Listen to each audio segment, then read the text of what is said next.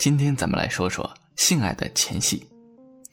在二狗的往期节目里，大家可能也都知道了，性爱的前戏呢，对咱们有一个完美的性爱是有什么样的影响的。但是狼友们很可能会忽视，其实某些性爱前戏啊，存在一定的危险。咱们的两性生活里呢，经常会提到性爱中要进行有效的性爱前戏，这对性爱非常重要。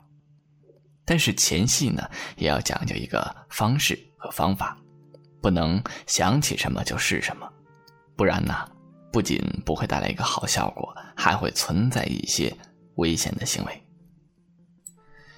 前戏就是性爱的前奏。正确的前戏不仅能够充分点燃双方的欲望，还能激发性高潮，达到事半功倍的效果。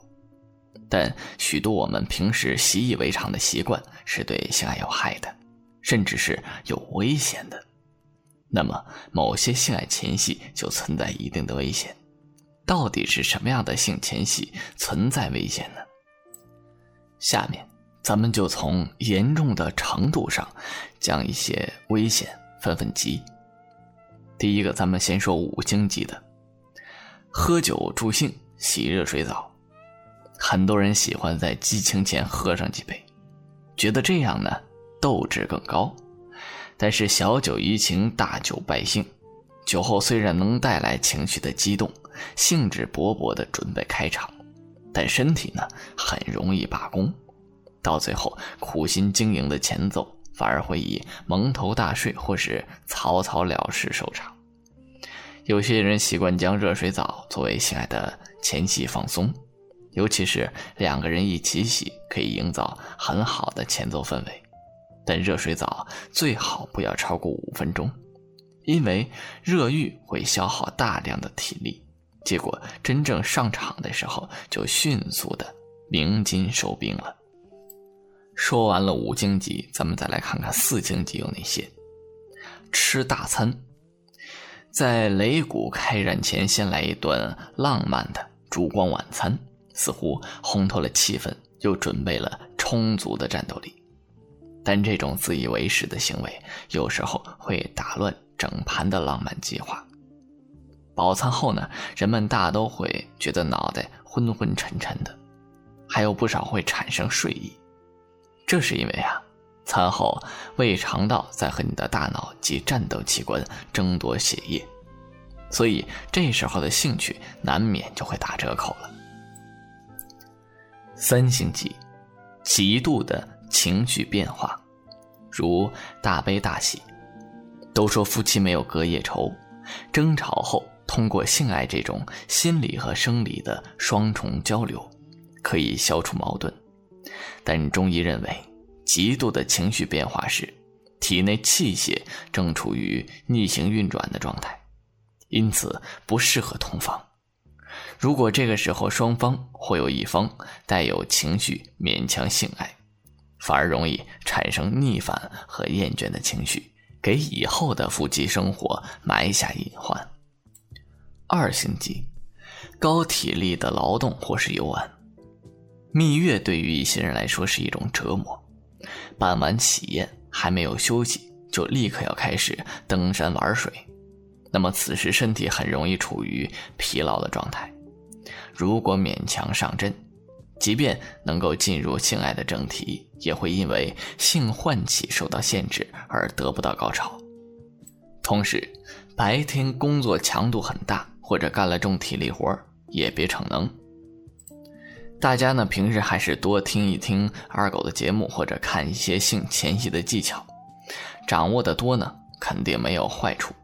出现的危险就是无法弥补的损失。一星级，看黄色电影或者是书籍，情色不是适合每一个人的。一方面，过多的刺激呢会导致疲劳，而现实中反应没有兴趣；另一方面，由于情色电影所传达的信息特别夸张，看多了会使人产生不正确的期待，使性爱并不完美。那么，什么样的技巧才是好技巧呢？首先，你要了解他的身体，不要只在阴茎或者是阴蒂上下功夫。每个人的身体有不同的敏感带，抚摸、亲吻、揉按或是舔指这些地方，会让对方倍感美妙，并且立刻就兴奋起来。人的这个敏感区域有很多呀，比如你可以试试乳头，或者是脖子、耳朵、背部以及臀部等等。当然，每个人的身体都有所不同，所以当你去探索另一半的这个敏感地带的时候，要有点创意，没准对方就喜欢你抚摸腋下或脚部呢。即使你发现了另一半的敏感区域，也不要毫无变化的。一直依赖相同的刺激方式，继续去探索对方意料之外的地方，这会让他更惊喜和兴奋。敢于尝试一些新的花样，没有什么比每天使用固定的套路更无聊的了。亲吻、抚摸胸部、挑逗阴茎，这些都是意料之中的招数。那么有些创意好吗？尝试下新的花样。你可以借助你的抚摸、你的嘴唇来挑逗性伴侣身上不同的位置。你还可以使用一些道具，比如羽毛啊、手套啊之类的。当然，如果你能接受的话，使用一些性玩具或者情趣用品也是个不错的选择。不同质地和香味的润滑油也可以带来不同的感受。完美的前戏才是性爱的关键，就要在于不断的推陈出新。让自己的伴侣惊喜不断。不要直奔主题，前戏通常对于女性来说非常重要。如果男性一旦勃起，那么他们基本上已经做好了进行性行为的准备了。但女性呢，需要一些时间才能在心理及生理方面都进入状态。女性在性爱时应保证阴道的滑润，这样男性才能在进入的时候不会弄疼他们。所以，如果你想享受完美的性爱，而且没有任何痛苦的性爱的话，那么就不要每次都急冲冲的直奔主题，花些时间在前戏上。当然，话虽如此啊，如果偶尔省略前戏，速战速决的来一场，也可能会让双方都兴奋起来。只是不要把这种方式当成习惯就好了，